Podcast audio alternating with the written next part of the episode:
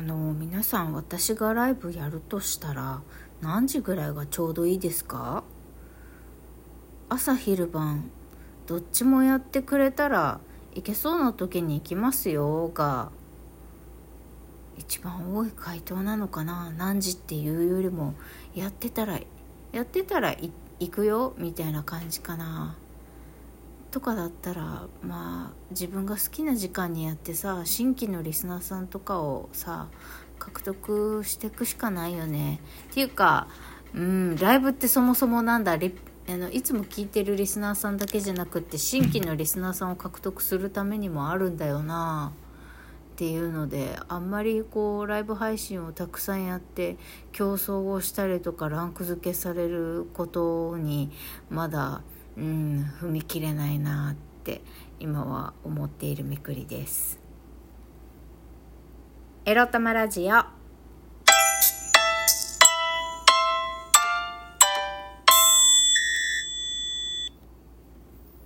皆様おはようございます。こんにちはこんばんみ。みくりです。えっと、この番組で、まあ、あ、そっか、自分の紹介しないって決めたんだ。えっと、た、また、またまた効果音がでかすぎてびっくりさせちゃった人ごめんなさい。はい。いつ誰が聞いているかわからないので、新しく、おっぱようございます。こんにちは、こんばんみにしてみました。いかがでしょうか。こんにちははしみけんさんが使ってるんですけどね。こういう挨拶してもらってると、あの、外で、普通にラジオ聞けないじゃないかって思う方はね、あの、耳、耳栓じゃねえや、イヤホンとかするなりして私のエロ玉ラジオを聞いてくださいまし。はい。そんなわけで今日のテーマに行きましょう。こちら。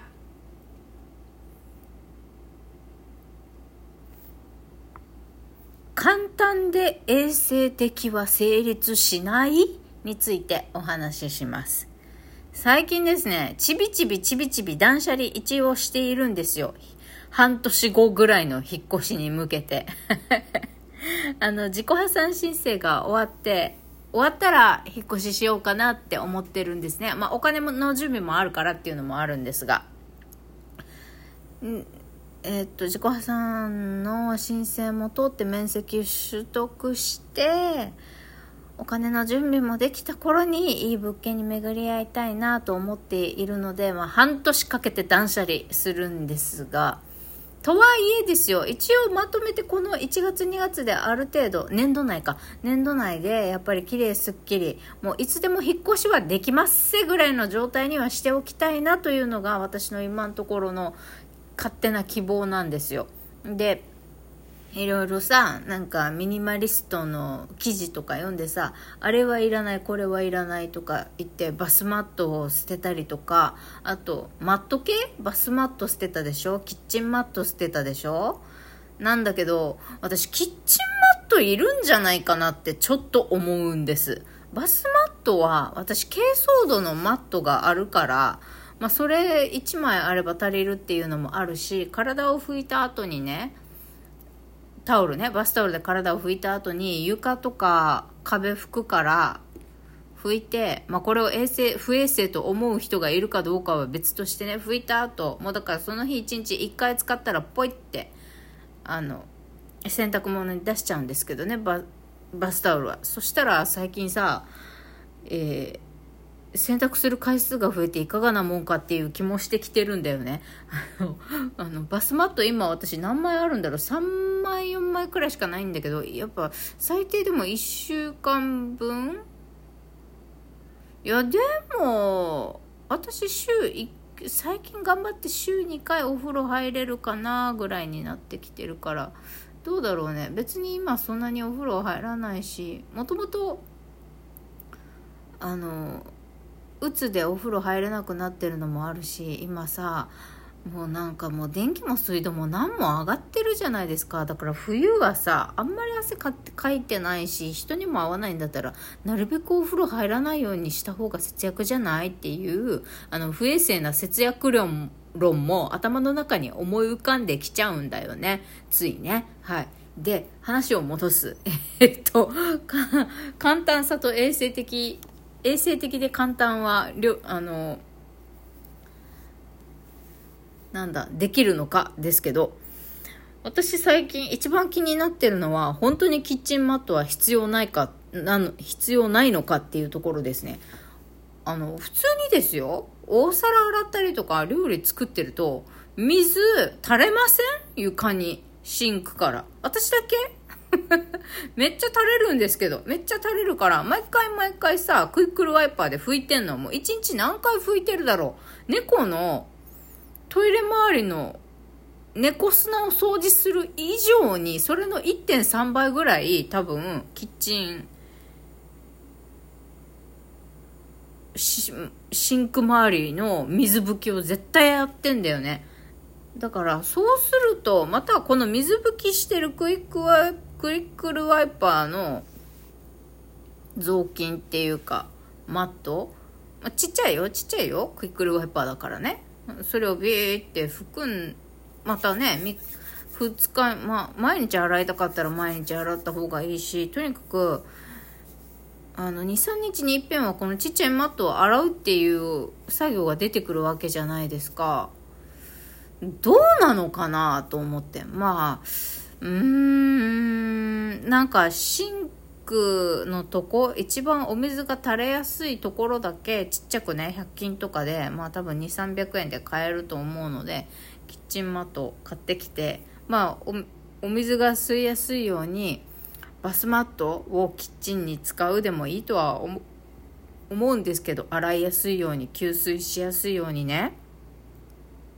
なんかようわからんなと思って。どう？みんな。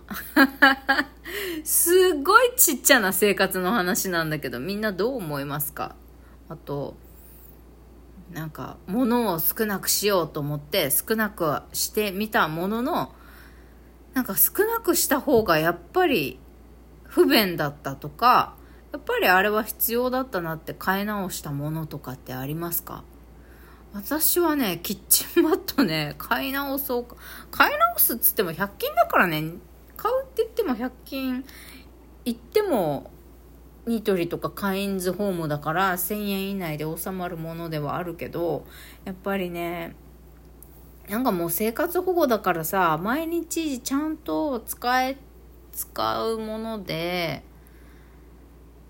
そうだな。手間のかからない生活がやっぱ大事なんだよ。昨日私すっごい痛感した夜ね。スーパー行って夜よ。片道まあ、7分くらいで着くかなぐらいのスーパーにちょこっとうーん3キロ分3.5キロ分34キロ分のお買い物をしました。なんかもうこの行き帰りの道がしんどくってさしかも冬で寒くって。昨日は天気も悪かったので雨雨も降っててさ雨降ってる日に寒くってこんななんか34キロしょって行くのしんどみたいな。あとはエコバッグじゃなくてリュックサックタイプのエコバッグ。あれがいいなと思って肩どっちか一方の肩に重しがかかるのはきっついぜと思って。なんかやっていうのとかいろいろ考えるとこう簡単に衛生的な生活を目指すのもそうだけど、いかに動かないようにするか、私が疲れないようにするために、この疲れやすい私が疲れなす、疲れにくい生活に改善していって、じゃあ疲れにくくなったら何すんのってなるんだけど、これは運動です。運動。生活習慣を見直して運動するためには、家事の手間を減らさなきゃいかない。そして、気分よく自分をご機嫌でねできるだけこのイライラしやすくて毎日薬飲んでなんとか収めてるこの状態を収めるために毎日機嫌よくいられるために例えばお家をきれいにしておくとかそしたら少なくともお家にいる時は良い機嫌でいられるじゃない？お家に出る時も良い機嫌で出られてよしってちょちょっとは汚い家に住んだまんまで外出するよりはやっぱり綺麗なお家に住めた状態で家に出る方がまだ人に怒鳴ったりとかあのイライラしてもう目も当てられないみたいな状態にならないと思うんですよね。私今どういう状態かっていうととにかく沸点が高いんです。すぐに沸点いっちゃうんですよ。今まで怒りのマックスが10だとしたら2とか3で収められてぐっと言いたいけどぐっとこらえられるものがもう6とか7とかにいっちゃってもうなんか知らない人に急にね予想外に声をかけられるもものなら沸点が8とか9とかぐらいにいっちゃうんですよ。この間ラジオでも言ったけどバス停どこ？って聞いてきた知らないおばあちゃんにさ「ああうるせえよ!」って。言っちゃったしさあのこの間は目の前でさ小学生の男の子がさバターンってちょっと自転車そうあの何ちょっと操作ミスって壊れたけど走って助けに行くってことをしなかったからね。とことことことこ歩いてそのままああ倒れちゃった男の子と思ってそのままぼーっと見ながら歩いてって自分の近くに寄ってきてすれ違う時にね、大丈夫？怪我ないって聞けたぐらいで、普通だったらさ、人が怪我してんの目の前で見たらさ、大丈夫ですか？ってバタバタバタって走りに行くよね。なんかもう、あと、知らない人に挨拶されてももう絶対無視。もう関わりたくないから。っていう、そういうなんかね、おかしいんだよ、とにかく。人の心をなくしてきていて、体も疲れやすいからなるべく外に出ないことと家にいる時間が長いなら長いでここ家にいる中での作業量も減らしていかないとなんか自分が安定していかないのかもしれないっていうことをちょっと思いました。でもそれってさビビたるものであのやっぱり安心できる経済力と自分の理解者がいることっていうのが一番なのではないかってリスナーさんと最近やり取りをしたんですけどねお便りで。まあ本当そうだなそうそれが一番てきめんかもしれないって思うんだけどまあ今の自分にできることってこのくらいかなっていう話でした。バイバイ。